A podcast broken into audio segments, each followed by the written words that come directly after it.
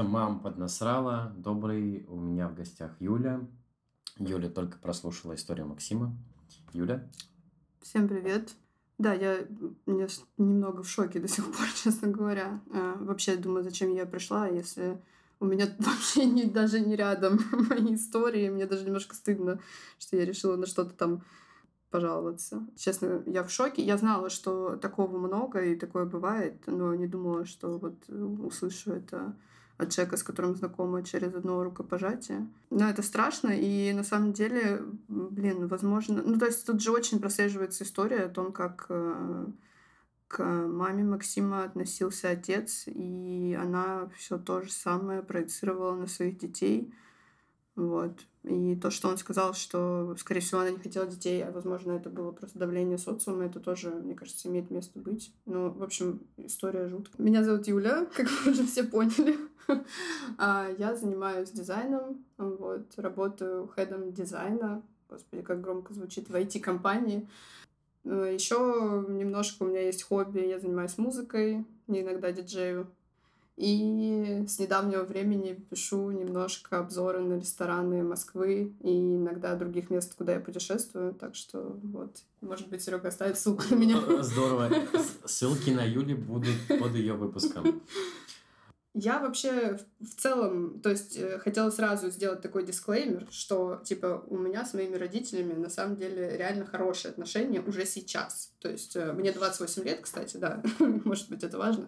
А, вот, и сейчас у меня уже реально нормальные отношения с родителями, я много чего могу им рассказать, мы можем поспорить в здравых рамках каких-то, вот, и как бы я в процессе того, чтобы отпустить э, все эти детские обиды какие-то.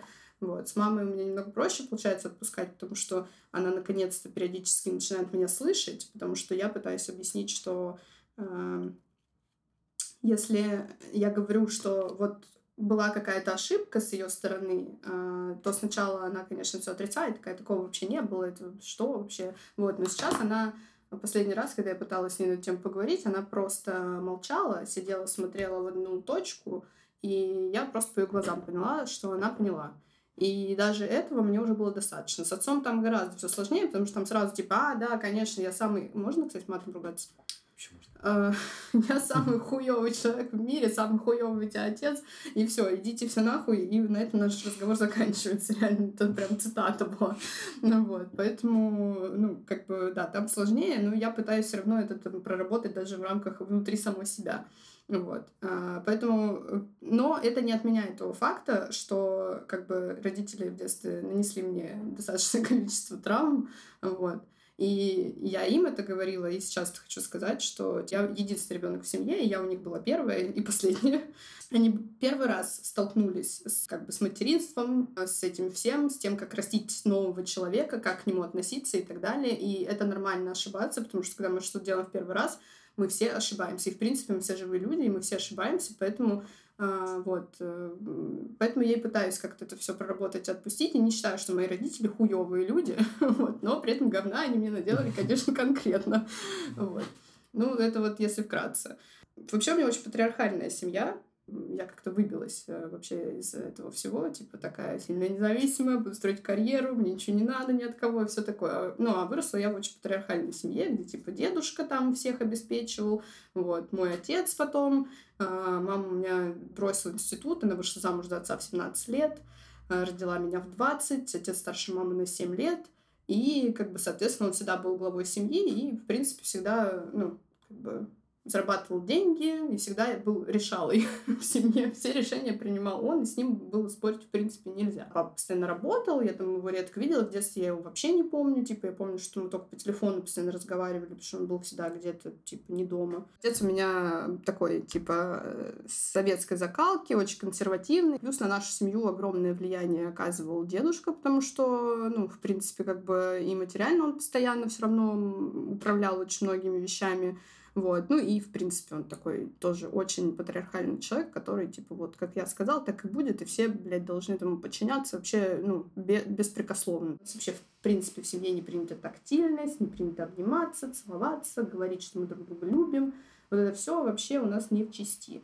Типа у нас какая-то любовь, знаешь, из-под палки. Например, вот дедушку с бабушкой надо было любить, вот, блядь, хоть ты обосрись, при том, что, типа, я их никогда не любила, э, вообще абсолютно никогда не чувствовала там, ну, то есть, что такое вообще их любить, для меня было чуждо. Меня просто всегда заставляли, то есть, ты должна звонить там им раз в три дня, ты должна приезжать к ним, вот. Ну, а так еще бонусом, типа, от папы мне досталось очень много всяких таких штук, как синдром отличницы, синдром самозванца, а, и вот это все, потому что, опять же, патриархально-советская закалка, типа, я должна быть лучше всех, а если я не лучше всех, то почему? И из разряда там я на ЕГЭ по английскому набрала что-то типа 90 с хером баллов, с учетом того, что вообще к нему не готовилась. Вот. И когда я пришла, я такая, я получила по ЕГЭ по английскому 90 с хером баллов. И отец такой, почему не 100? Ну, то есть это вся его реакция. Он не сказал, типа, ты молодец, ты крутая. Он вообще никогда в жизни меня не хвалил. Единственная похвала, которая от него была, она была ироничная. То есть, когда я там уже начала превращаться в подростка, точнее, в девушку, там начала что-то краситься или еще что-то, и, и что-то делала там с внешностью, он такой, О, ну, посмотрите, какая красотка. Ну, типа, знаешь, с таким, с подъемом. Не, не на серьезе, а именно нормальных комплиментов, что там у меня самое лучшее, еще что-то такого вообще не было. В седьмом классе в полугодие я получила четверку по алгебре, первую жизни в своей вообще, в принципе. Вот. И я помню, как у нас собрался целый консилиум. Моя мама звонила моей тете, папиной сестре. Вот. И они вместе решали, как же быть, как же и что же сказать типа деду, что я, он будет проверять мой дневник и будет подпись там ставить. Не родители подпись ставят, а он будет ставить подпись. Вот, он будет проверять дневник, и вот если он увидит там четверку, всем пизда. Ну, то есть пизда мне, пизда маме, пизда отцу, там всем пизда просто. Вот. И там, ну, они реально, наверное, часа два разговаривали, а я просто вот так круги наворачивала по комнате, потому что, ну, я была на панике просто жестко. Я понимала, что круто, что мама меня не ругает, она все понимает, все нормально но они были на жесткой панике и не понимали, что им делать. Она такая, блин, я боюсь Вите звонить, он тоже меня убьет, отцу моему. Вот, и, короче, пытались придумать, как же сделать так, может, ее как-то исправить, там, еще что-то. В общем, ну, я, я, кстати, не помню, как мы в итоге вышли из этой ситуации, но я помню вот, вот этот момент, что несколько часов они по телефону терли, как же, блядь, скрыть от деда мою четверку в полугодие. У нас никогда не было рукоприкладства в семье. Вообще, это, ну, я такого никогда не видела, не слышала. И до какого-то момента я, в принципе, считала себя охуенно счастливым ребенком. А, потому что у всех моих друзей, подруг, родители были уже в разводе, а у меня была полная семья, где были мама и папа, у нас все было заебись. И потом в какой-то момент моей жизни мое счастье вот это, оно схлопывается на раз-два. Я начала что-то подозревать, что вот что-то как будто бы что-то не то дома, что-то не так происходит. И я залезла к отцу в телефон. Я утром проснулась в школу, я прям очень хорошо помню этот день. А, он пошел в душ, вот, а я рано проснулась еще до будильника, вышла, и его телефон лежал, типа, на тумбочке э, в большой комнате. Вот, и я его телефон, разблокировала его, тогда не было, блядь, сейчас не Apple ID, ничего, как бы все было гораздо проще, на Nokia там звездочка и что-то там еще. Вот, и как бы я разблокировала и увидела сообщение от э, какой-то там женщины, э, которая писала, что она там его очень любит, и все-все-все, и, в общем, какие-то такие штуки. И все. И в тот день мой мир э, просто рухнул вообще вот так. Чик и все. Он просто обвалился, и э, я начала думать, а как же вообще мне с этим жить дальше, а главное, как рассказать об этом матери, потому что мама меня воспитывала так, что самый близкий твой друг — это мама. Типа, вот все, что хочешь, типа, рассказать, там, туда-сюда, вот приходи, рассказывай дома, тебя никогда не осудят, ничего тебе никто не сделает, типа, лучше расскажи об этом дома. Прошло, я не знаю, наверное, больше месяца я это носила в себе, я вообще ни о чем другом не могла просто думать. Э, честно, я плохо помню разговор, как, и при каких обстоятельствах я решила рассказать маме. Видимо, было это травмирующий, мозг решил, ну нахуй. вот. Я все-таки решилась, и я помню только то, что я рассказала, и для меня самым большим шоком было то, что мама сказала, что она знает. Естественно, я параллельно начинала ненавидеть отца с каждым днем все больше и больше, а он не понимал, что происходит. Естественно, ну, я получала пиздов, ну, э, словесных, mm-hmm. не, не физических. Вот. Э, пиздов за то, что я себя как-то не так веду, хамовато, еще что-то общаюсь и так далее. И вообще, что со мной происходит, это вроде такой ребенок была положительная, там, отличница, блядь, вот это вот вся вот эта вот херня, по мне, конечно, сейчас не скажешь, но да, я очень хорошо училась, я была прям вот образцово показательным ребенком, знаешь. послушная, воспитанная, отличница, вот просто вот. Ну, мне стало отчасти легче, потому что теперь уже у меня не было этой тайны, но при этом стало еще тяжелее, потому что ненависть к отцу стала еще выше. вот. Надо сказать большое спасибо моей маме, потому что она очень старалась, чтобы я не возненавидела отца. Она постоянно говорила, что все, что он сделал мне, это как бы ну, это говно по отношению к ней, а как бы тебя он все равно любит, для него все равно самое лучшее и все такое. Ну, конечно, блядь, единственное, естественно, самое лучшее. А, вот.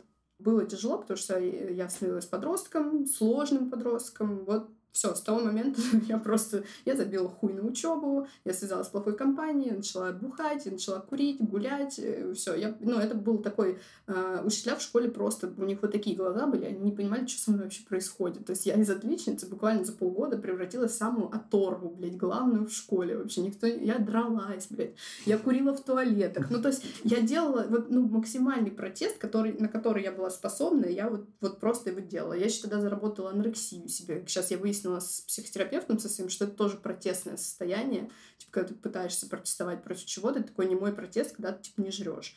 Я два года даже лучшим друзьям не говорила, что у меня родители в разводе, потому что мне казалось, что это просто пиздец. Какой позорище, что у тебя родители вместе не живут.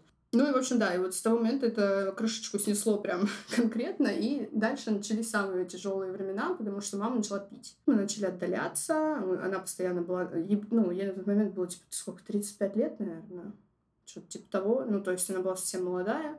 Она тусовалась, блядь, бухала, где-то гуляла. Ну, вот вела себя примерно так, как я сейчас. Только у меня никого нет, а у нее был как бы подросток дома. Это было очень сложно, потому что я была максимально предоставлена сама себе, со мной никто не общался, все свои какие-то первую любовь, какие-то там первые разочарования, вся эта хуйня, я это все пережила одна. Ну, то есть, как бы, ну, с друзьями, понятно, но это другое немножко, да, особенно uh-huh. с учетом того, что вообще мама действительно мне на тот момент была близким человеком.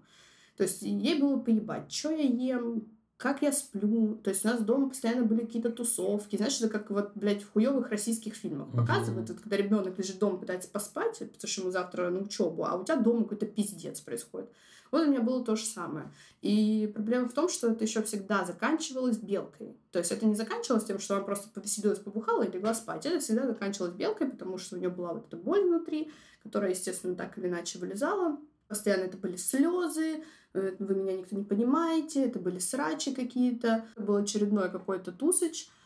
Э, я прихожу домой, у нас очередная какая-то попойка, э, какие-то ее подруги, какие-то непонятные люди. Ну, это, это было просто практически на ежедневной основе все происходило. И что-то, ну, слово за слово, она сначала, она всегда подходила, ну, то есть у нее, видимо, тоже было чувство вины за то, что она постоянно бухает. И она сначала пыталась как-то ко мне подмазаться, что, типа, ну, сладюня, она меня сладюня называет ой, Сладюня, там что там это, туда-сюда, а я, ну, как бы, блядь, отъебись, просто отъебись от меня, пожалуйста, ну, вообще не трогай, и все, и да, я уйду, блядь, спать. Вот. Ну и, в общем, слово за слово. И опять вот эти слезы, истерика. Потому что что? Потому что синдром жертвы. Ты не понимаешь, как мне плохо, ты не понимаешь, как мне больно. А я думаю, блядь, а ты понимаешь, как мне вообще? Ну, типа, то есть почему каждый в этой ситуации из вас двоих думает, сука, только о себе? Этот думает, как ему лучше свою жизнь устроить, а ты думаешь, какая ты, блядь, несчастная. А на меня вам всем просто хуя положить. Ну вот, мне кажется, там у людей уже уши в трубочку свернутся от количества мата. Вот. И э, я помню, что мы зашли с ней в ванную, и я, я тогда уже курила, это мне было, наверное, лет 16, и я уже курила и даже не скрывала от нее. Потому что, ну, я такая, да, блядь, мне вообще похуй, что ты об этом думаешь. Вот. И мы зашли в ванну, я начала курить. Э, вот она сидит на ванной, плачет, вот это вот ее размазанная тушь по всему лицу, вот это все, я, ну, прям как сейчас это все вижу. А, я пытаюсь ей что-то донести, что типа ни одной ей плохо, ни одной ей больно, mm-hmm. и что я уже устала от бесконечных вот этих вот ее выпадок и бесконечного этого ее бухача. Она, кстати, абсолютно тотально не принимала, что у нее проблемы с алкоголем, то есть вообще для ей казалось, что абсолютно это it's okay, бухать каждый день, это вообще нормально, потому что что? Потому что ее бросил муж, и ей плохо. Вот, при том, что муж ее так бросил, что, ну, типа, я опять же батю не оправдываю, но он помогал деньгами, и она продолжала, типа, особо не работать, и, ну, отдала квартиру, там, и все-все-все, то есть вообще вопросов не было. Просто ушел, типа, сам свою жизнь жить, и все. Вот. А мне так он денег вообще давал, ну, типа, ну, лишь бы только я молчала, чтобы я вот его не ненавидела, вот все, что я хотела, он мне все покупал, вот все просто меня за этими подарками задаривал. Ну и, в общем, вот это у нас был прям грандиозный скандал, это, видимо, у меня уже все накопилось, и я просто на нее это все вылила. Обычно она умудрялась пробить у меня это чувство жалости, вот, и заставить меня думать так, что действительно ей тяжелее всех, а я как бы тут охуела. Вот. Но в этот раз у нее не получилось, и это была зима, ну, такая, типа, прям зима, блядь, снега по колено. Я не знаю, какой месяц, но очень холодно было. И время к тому моменту уже было, наверное, около часа ночи. Я такая, все в пизду тебя, короче. Я, блядь, больше не могу с тобой жить. Я просто встала и ушла из дома. Вообще вот просто, просто ничего не взяла, просто встала, блядь, и упиздовала, куда, блядь, глаза глядят. Вот. Я просто шла, шла, шла, шла, пока охуенно просто не замерзла.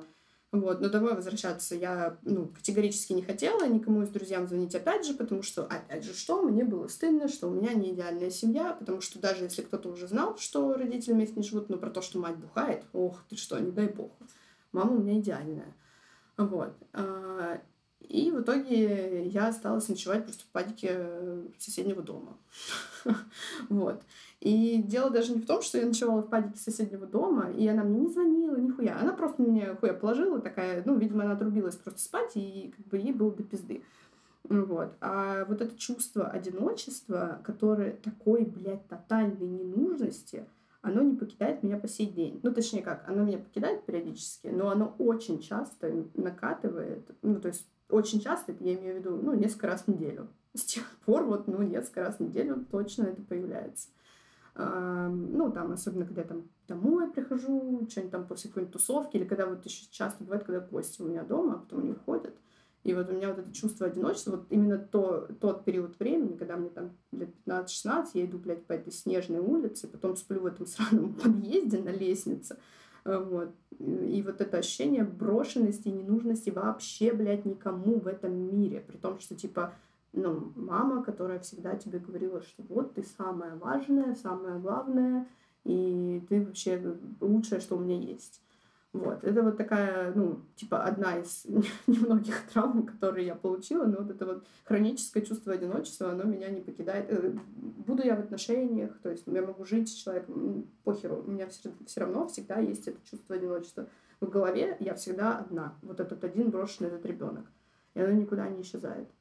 Вот.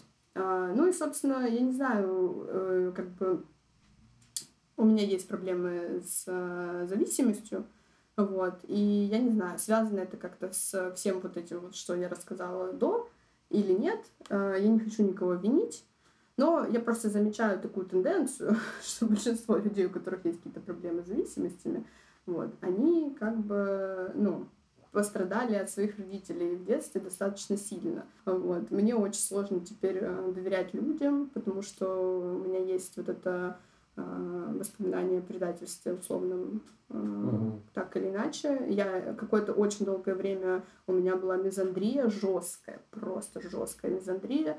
Я, я просто ненавидела всех мужчин, я считала, что все они уроды конченые, потому что если я ненавижу своего отца, точнее, не, не ненавижу, а если мой отец, он такой крутой был для меня, а тут он стал таким пидорасом, то, соответственно, все остальные мужики — это вообще пиздец, потому что, ну, мой батя — это, типа, лучший мужик, а все остальные после него. А если, ну, он пидорас, то там после вообще просто днище полное. Вот. И да, мизандрия была вообще колоссальная. Я очень долго пыталась это проработать и не вести себя как вот эти вот э, все мужики и козлы, и вот это все. Mm-hmm. Вот. Вроде я от этого избавилась. Я сейчас так действительно не считаю. Вот. Но у меня есть другая проблема теперь, что мне все равно очень сложно как бы поверить у себя в голове. То есть я по-прежнему, как маленький ребенок, смотрю на отца, и думаю, что ну, он идеальный, так или иначе, но вот он, все, что он говорит, нужно воспринимать за чистую монету. Но, блин, мне почти 30 лет, и я понимаю, что нихуя. Как бы он уже человек в возрасте, он уже за многое не шарит, многого не понимает. И многие вещи, которые он говорит, просто, ну, типа, морально устарели, как минимум. И я сейчас прям с этим борюсь очень сильно, чтобы, ну, то есть у меня такое чувство вины возникает. Если я думаю, блин, нет, батя несет какую-то хуйню, я чувствую себя виноватой, короче, за это. Вот такая вот еще странная хуйня у меня появилась. Как-то... Спасибо, что поделилась. Было, Слушай, было нелегко. Но, но, но прикольно. Мне, мне понравилось. Я попросил психолога сервиса Зигмунд Онлайн дать комментарий на историю Юли. Доброго времени суток. Меня зовут Солдатова Екатерина. Я психолог, работаю с тревожными расстройствами, паническими атаками и самооценкой. Также помогаю разобраться с чувствами, такими как вина, стыд, брошенность, злость и обида. Хочу обратиться к Юлии. Очень здорово, что вы работаете с психотерапевтом и многие вопросы для себя уже прояснили, и вам даже удалось наладить отношения с родителями. Ваша история мне откликается, и я понимаю те чувства, которые вам пришлось пережить. Ни один ребенок на свете не заслуживает такого опыта, и тем не менее он есть. Давайте поговорим немного о родителях. Многие понимают, что наши родители такие же травмированные люди, которых в свою очередь воспитывали тоже травмированные люди. Конечно, это не снимает ответственности за те поступки, которые они совершали по отношению к нам, и тем не менее, понимание их мотивов дает нам некоторое успокоение. В ситуациях, когда родители требуют от ребенка быть идеальным, у родителей есть потребность в достижениях, в объекте, которым они могут гордиться — и это говорит о том, что, возможно, в детстве от них требовали того же самого. Или наоборот, родители были холодны и совершенно не интересовались жизнью своих детей. Безусловно, такой подход воспитания сформирует в ребенке синдром отличника и синдром самозванца. В данной истории Юлия при всех завышенных требованиях не получала позитивной обратной связи. Она не получала похвалы от папы, и в такой ситуации ребенку сложно понять, правильно ли он что-то делает. Тогда он вынужден делать еще больше, чтобы получить хоть какую-то обратную связь. Это рождает огромное напряжение, которое накапливается в теле и в нервной системе и формирует мысли о том, что со мной что-то не так и что я какой-то неправильный возможно, не заслуживаю любви. Что происходит с человеком в пубертатный период? У ребенка есть выбор жить по старой схеме, как научили родители, и тогда пубертатный период проходит довольно спокойно. Либо попробовать что-то новое и делать все совершенно наоборот. Второй вариант поведения вызывает неодобрение родителей. Конечно, на этой почве формируются конфликты. Я так понимаю, что в этот период Юля узнала о папиной измене и далее переживала их развод. Ребенок воспринимает маму папу и себя как некоторое единое целое, то есть такая определенная система. Когда кто-то из этой системы выходит, ребенок начинает чувствовать нецелостность. Он ощущает разрушение системы, но на самом деле не совсем разрушение, а переформирование. Ведь все равно остается я и мама, и я и папа. Просто формат взаимодействия мамы и папы меняется. И, конечно же, ребенок обладает таким свойством, как эгоцентризм. То есть ребенку кажется, что все, что происходит в системе его семьи, вертится вокруг него, и он может что-то с этим сделать, он может что-то исправить. И, естественно, эти процессы не осознаются. Опять же, когда кто-то из членов семьи выходит из системы, ребенок, безусловно, чувствует себя брошенным и ненужным. Ведь даже если один из родителей отказывается от другого родителя, но не отказывается от ребенка, у ребенка вот эта связка, что мы — это я, все равно работает. И даже если папа уходит от мамы, ребенок считает, что папа уходит от него. И что получается? Ребенок столкнулся с отвержением, он не знает, что это и что с этими чувствами делать, он чувствует себя брошенным и ненужным собственной маме и папе, и для него это состояние небезопасно. То есть у ребенка сформировалась связка, и тогда, даже будучи взрослыми, мы будем избегать отвержения, потому что существует вот эта логическая связь. Поэтому одна из задач психотерапии — эту связь растождествить. И здесь Юлии, можно сказать, э, повезло, что ее мама заняла такую позицию довольно правильную относительно своей дочери, что она в какой-то степени смогла донести, что происходит и что проблема родителей — это проблема родителей, что ее все равно любят. Но то, что далее сложилось так, что каждый из родителей думал только о себе, можно сказать, не позволило Юлии сформировать внутренние опоры, которые впоследствии она начала заменять внешними, такими как зависимость. Ведь Юля была вынуждена какое-то время справляться с жертвой мамой, по сути, став взрослой для собственного родителя, в то время, когда именно на маму ей самой необходимо было опереться. И в качестве вывода а, я опишу то, с чем я бы поработала и какие вопросы решила бы в первую очередь.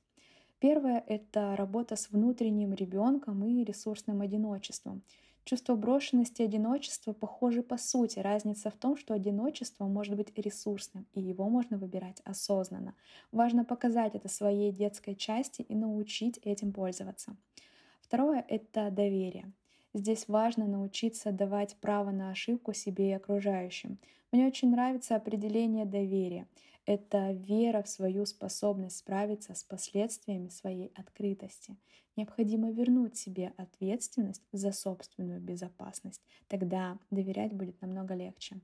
И третье — это выстраивать внутренние опоры. Это могут быть навыки, ценности, поддерживающие убеждения и принципы. Внешние опоры тоже нужны, но не стоит заменять одно на другое. Лучше иметь и то, и то. Все эти темы а, Юлия может поднять со своим психотерапевтом и, возможно, уже даже поднимала. Также вы можете поискать дополнительные новые форматы терапии, например, групповая терапия, где вы сможете в поддерживающем окружении получать новый позитивный опыт. И в конце хочу поблагодарить за открытость. Э, Юлия, желаю вам дальнейших глубоких и качественных изменений. Вы уже все делаете правильно. Спасибо за внимание. До новых встреч.